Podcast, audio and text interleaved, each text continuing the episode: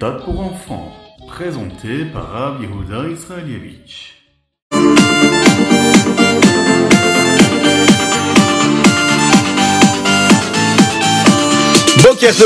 bonjour à toutes et à tous, infiniment heureux de vous retrouver pour partager avec vous le Ritati du jour. Aujourd'hui nous sommes Yom Revi, le quatrième jour de la semaine.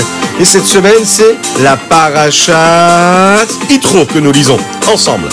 Et nous allons commencer par le Chumash du jour.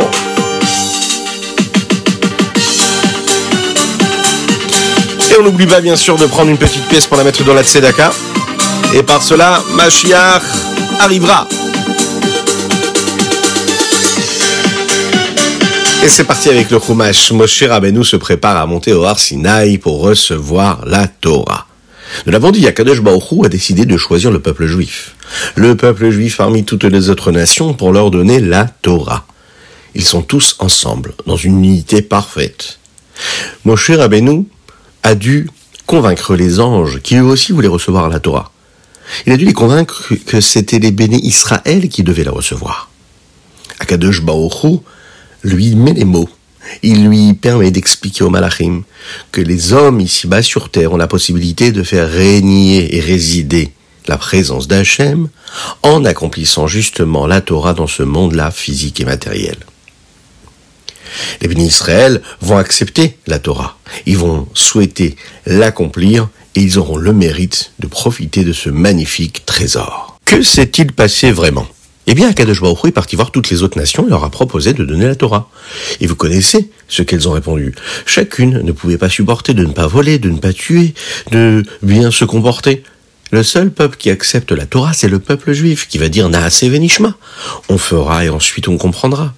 Rosh Chodesh Sivan Akadosh Baruch se présente devant les bénis Israël et va leur donner la Torah. Ils sont prêts, ils sont tous réunis ensemble, et les bénis Israël étaient très émus.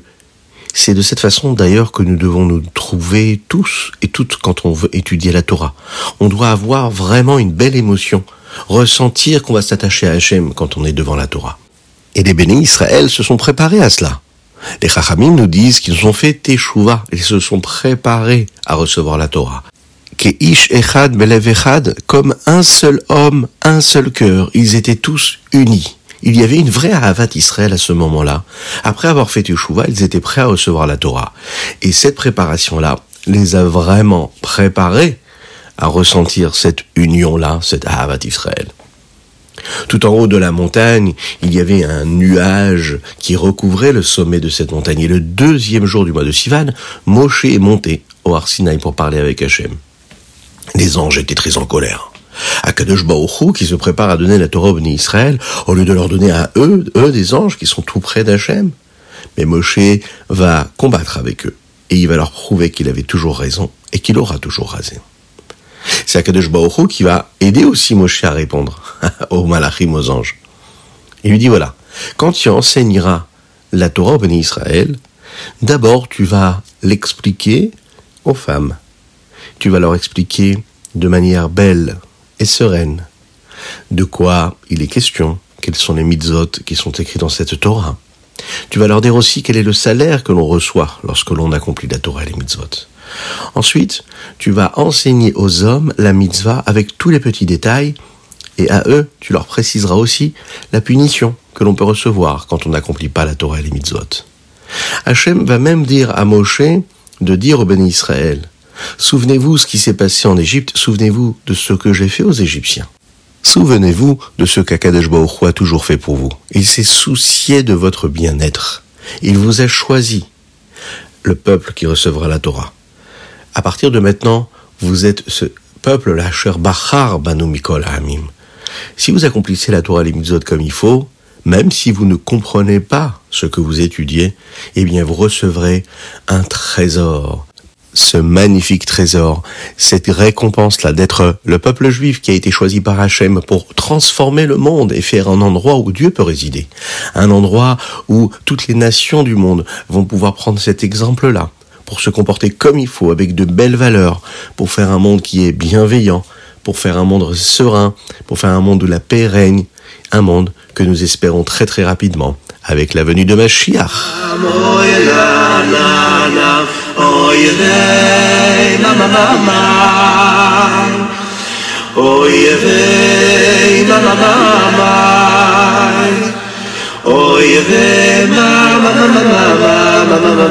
Et nous passons tout de suite avec le Tania du jour. Aujourd'hui, nous sommes le Yudza Inshvat, le 17 du mois de Shvat, et nous allons ensemble étudier ce Tania.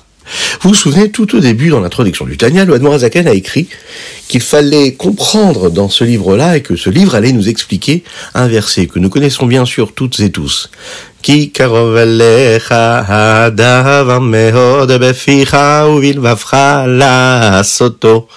C'est tellement proche de chacune et chacun d'entre nous de faire cela, c'est-à-dire de s'attacher à Hachem, que ce soit avec notre bouche, avec notre cœur, ou avec nos mains, avec nos actions. On a tous la possibilité de le faire avec de la vitalité. Avant cela, le rabbi Shnon Zalman nous a enseigné, nous a appris que si un juif étudie par exemple la chassidoute et qu'il accomplit les mitzvot comme il faut, et pas en particulier la mitzvah qui concerne l'étude de la chassidoute, qui est la connaissance de Dieu, il pourra donc penser à ce qu'il a étudié, ressentir un amour pour Hachem, une crainte pour Hachem, au moment où il accomplit la Torah et les mitzvot. Mais pas tout le monde peut comprendre vraiment ce qui est expliqué dans cette racidoute-là. Pas tout le monde a la possibilité, toute la journée, de penser, de réfléchir à ce qu'il a réussi à comprendre au moment où il a étudié. Par exemple. Par exemple, on peut étudier quelque chose, être conscient et l'avoir compris, et puis on va faire autre chose et on oublie tout cela. Le rabbi Zalman nous explique, il nous dit, chaque juif naît dans sa nature avec une parcelle divine. Cette parcelle divine-là, elle est en lui, et elle représente cet amour caché que nous avons toutes et tous. C'est-à-dire que tous les juifs aiment, peu importe la façon avec laquelle ils s'habillent, la façon avec laquelle ils parlent, euh, et qui se comportent, l'endroit dans lequel ils vivent, peu importe si de manière extérieure on a l'impression de voir un homme qui accomplit plus la Torah ou pas, ça ne change pas. Chaque juif a cette force en lui, cette force de Messirut Nefesh, c'est-à-dire de donner sa vie pour Hachem, pour toujours être attaché à Hachem et de ne jamais se détacher de lui. C'est vrai que le reste du temps, lorsqu'il donne pas sa vie à Hachem, c'est parce qu'il il est présent, parfois un petit peu plus, parfois un petit peu moins, mais on a cette force-là en nous. Si un homme, par exemple, un juif, ressent qu'il est prêt euh, à perdre ce lien avec Hachem, par exemple, Chaz Veshelom, vous savez que dans l'histoire du peuple juif, le peuple juif a, vécu des difficultés. Il y a parfois des nations qui ont voulu euh, obliger les juifs à se convertir, ce qui ne peut jamais exister et se faire puisqu'un juif reste un juif toute sa vie. Eh bien, ces juifs-là, même s'ils ne pratiquent pas la Torah et les mitzvot, on l'a vu dans l'histoire, ils étaient prêts, ils ont donné leur vie pour rester juifs, pour refuser ce qu'on leur demandait de faire, de faire la Havodazara. Pourquoi? Eh bien, parce que à l'intérieur de lui, il a une force très très forte qui est cette neshama qui vibre en lui et qui vit en lui. Chaque mitzvah que nous faisons nous relie à Hachem. C'est vraiment cela. La Avera, elle, nous détache de ce lien que nous avons à Hachem. Alors, ce qu'il faut faire, bon, on le sait, c'est écouter plus lui Tov et pas lui Serara. Alors pourquoi est-ce qu'on écoute lui Serara Le Rabbi Shonzalman nous explique, il nous dit, c'est parce qu'il y a ce, cet esprit-là, ce petit grain de folie qui nous fait faire l'inverse de ce que nous devons faire. Il y a comme un, un, souffle comme ça qui vient en nous, un, vent de folie qui s'empare de nous, et on ne sait plus ce qu'on fait, on ne sait plus ce qu'on dit, on ne sait plus à quoi on pense. Le Yetzirara nous tourne un petit peu la tête, c'est le cas de le dire, et on se dit, oh, c'est pas tellement grave de faire cette avéra, c'est pas tellement grave de parler mal, c'est pas tellement grave de ne pas faire cette mitzvah, c'est pas tellement grave de perdre son temps et de pas étudier la Torah alors qu'on pourrait, c'est pas tellement grave. Et petit à petit, on se retrouve à faire des avérotes que Dieu nous en préserve. Un homme, il doit donc se souvenir, le Rabbi Zalman, de nous dire que quand le Yetzerara commence un petit peu à nous parler, on doit tout de suite le rejeter. Même une petite avéra, on doit se dire que c'est grave parce que ça nous détache de la présence d'Hachem. Ça nous détache de la prise de conscience qu'Akadosh Baruch est avec nous. Alors, nous, nous aimons Hachem. On va jamais rien faire qui nous sépare d'Akadosh Baruch et Akadosh Baruch parce qu'il nous aime, nous donne les forces tous les jours pour arriver à cela.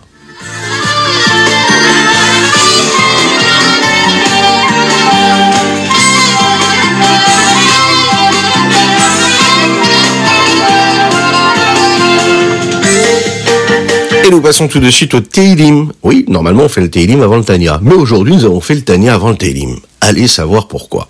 Aujourd'hui, nous sommes le 17 du mois de Shvat et nous allons lire les chapitres 83 jusqu'au 87 du Pegimel au Pezaïn.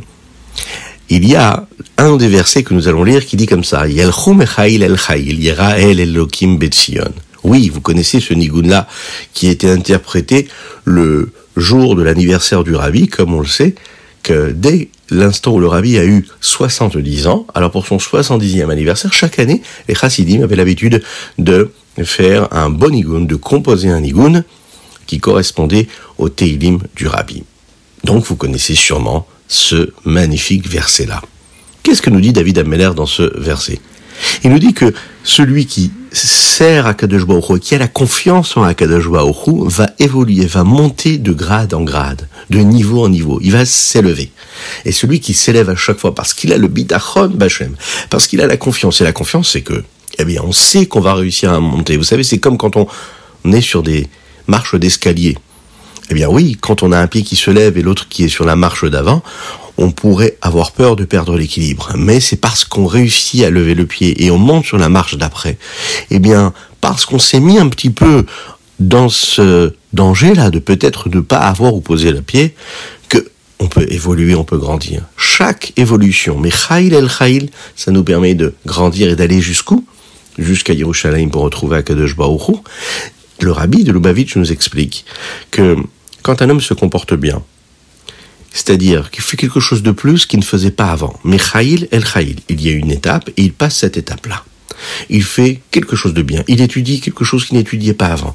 Il fait un peu mieux la tfila, un peu mieux Avat Israël, un peu mieux euh, ses devoirs, un peu mieux Kiboudavem, un peu mieux euh, se comporter avec ses prochains et son prochain ou bien euh, écouter ses professeurs par exemple. Bon. Et Elohim Betzion, cela veut dire que toutes ces petites étapes vont nous amener Mashiach veut nous permettre de voir Akadosh roi Yerushalayim reconstruit. Dans la Chassidut, on nous explique qu'il y a une vitalité qu'on nous donne tous les jours, qu'Akadosh Baruch fait descendre dans le monde. Pas seulement chaque jour, mais à chaque heure. Cette vitalité-là, quand elle descend ici-bas sur Terre, ça nous donne l'occasion de prendre cette force-là et de se dire qu'est-ce que je vais pouvoir faire avec cette vitalité-là?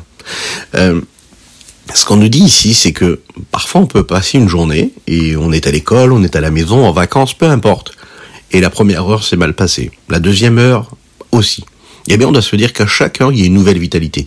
Et c'est pas parce que j'ai mal suivi la tfila que je ne peux pas bien suivre le cours qui va venir juste après la tfila. C'est pas parce que euh, j'ai pas réussi à bien comprendre le cours qui a suivi que je ne pourrais pas être heureux et souriant et bienveillant avec mon prochain euh, dans l'heure d'après. Parce qu'à chaque fois, il y a une nouvelle vitalité. Ça ne s'arrête jamais. Et à chaque fois, on me donne des nouvelles forces et encore des nouvelles forces pour devenir la meilleure personne que je pourrais devenir lors de cette journée qu'Akadosh Baruch nous donne.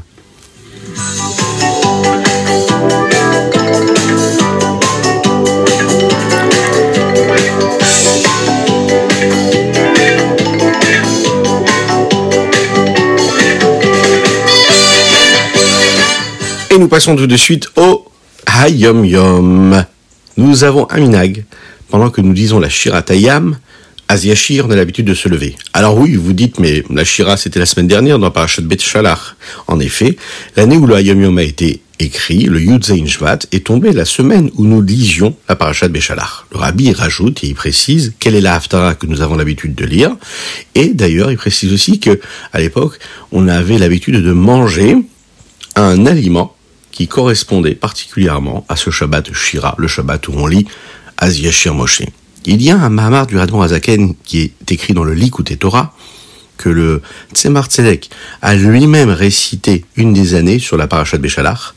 Ensuite, il a raconté au Rabbi Maraj toute l'histoire de ce Mahamar, de ce discours-là. Le Azaken a entendu une fois ce Mahamar sur la parashat Béchalach de son maître, le Maguid de Mezrich, qui lui-même était l'élève du Baal Shem Tov. Ensuite, le Magui de Mezrich a appelé le Admorazaken et lui a dit que lui-même avait entendu ce Mahamar-là du Baal Shem Tov trois fois de son maître. Une fois pendant la vie du Baal Shem Tov, une deuxième fois lorsqu'il était Niftar avec une nouvelle explication, et il a entendu une troisième fois avant qu'il le dise au Admorazaken, c'est-à-dire neuf années après que le Baal Shem Tov soit monté physiquement et matériellement chez Akadosh Baruch 36 années plus tard, le Azaken a récité ce Mahamar lui-même. Et ce Mahamar commence par les mots Re'uki Hashem. Il a ensuite lui-même appelé le Tzemar Tzedek et il lui a raconté l'histoire de ce discours-là, de ce Mahamar. 46 années plus tard, le Tzemar Tzedek va réciter ce Mahamar comme il a été imprimé dans les et Torah et il a raconté à Rabbi Maharaj cette histoire-là. Il lui a dit, aujourd'hui le Baal Shem Tov, le Maguide de Mezrich, le Admor Azaken se sont dévoilés à moi. Et chacun a dit ce discours-là de sa façon à lui. Quelques heures plus tard, le Tzemar a encore une fois appelé le Rabbi Marash et lui a expliqué ce qu'il voulait lui expliquer sur ce discours-là. Et une des explications qu'il lui a données, c'est que le Nachat, la satisfaction que la Neshama peut ressentir dans la Gan Eden est extraordinaire. Imaginez les plus bons repas, les plus goûteux. Euh, imaginez les magnifiques sièges sur lesquels on pourrait s'asseoir. Imaginez euh, la plus belle vue qu'on pourrait avoir lorsque l'on se promène sur les plus belles montagnes et qu'on a l'impression de voir le monde entier devant nous. Imaginez la plus belle des musiques. Imaginez les plus beaux habits. Imaginez les plus beaux livres, les plus belles histoires. Imaginez maintenant euh, que cela pourrait durer mille années. Eh bien tout cela, ça n'est rien face à une petite minute, un petit instant que la Neshama pourrait ressentir dans le Gan Eden quand elle accomplit la Torah et les mitzvot. On peut déjà ressentir, lui dit le rabbi, au moment où on accomplit une mitzvah dans ce monde-là. On peut le ressentir. Par exemple, si pendant toute la semaine, on accomplit beaucoup de mitzvot. Eh bien, quand Shabbat arrive, on peut ressentir un peu de ce goût-là, de cette spiritualité. Quand on fait beaucoup de mitzvot pendant la semaine, eh bien, le jour de Shabbat, on peut ressentir comment tout ce qui a été préparé pendant la semaine a toute sa place. On s'est fatigué pendant la semaine. Eh bien, le jour de Shabbat, on va récolter cela. Eh bien, c'est pareil. Ce qu'on peut ressentir à travers le plaisir d'avoir accompli une mitzvah, c'est quelque chose qu'on ne peut même pas imaginer.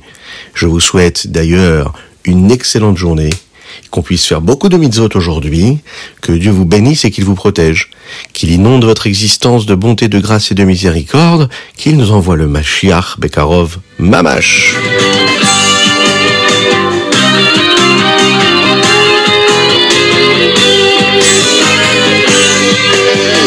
Aujourd'hui, nous avons étudié pour la réfoua chez les mains de Avraham Enissim Ben Sultana. Qu'Hachem lui envoie une belle guérison totale et complète. Dites Amen ve Amen. N'hésitez pas vous aussi à envoyer vos dédicaces sur ritat.fr. Je vous dis à très bientôt et à très très très bientôt.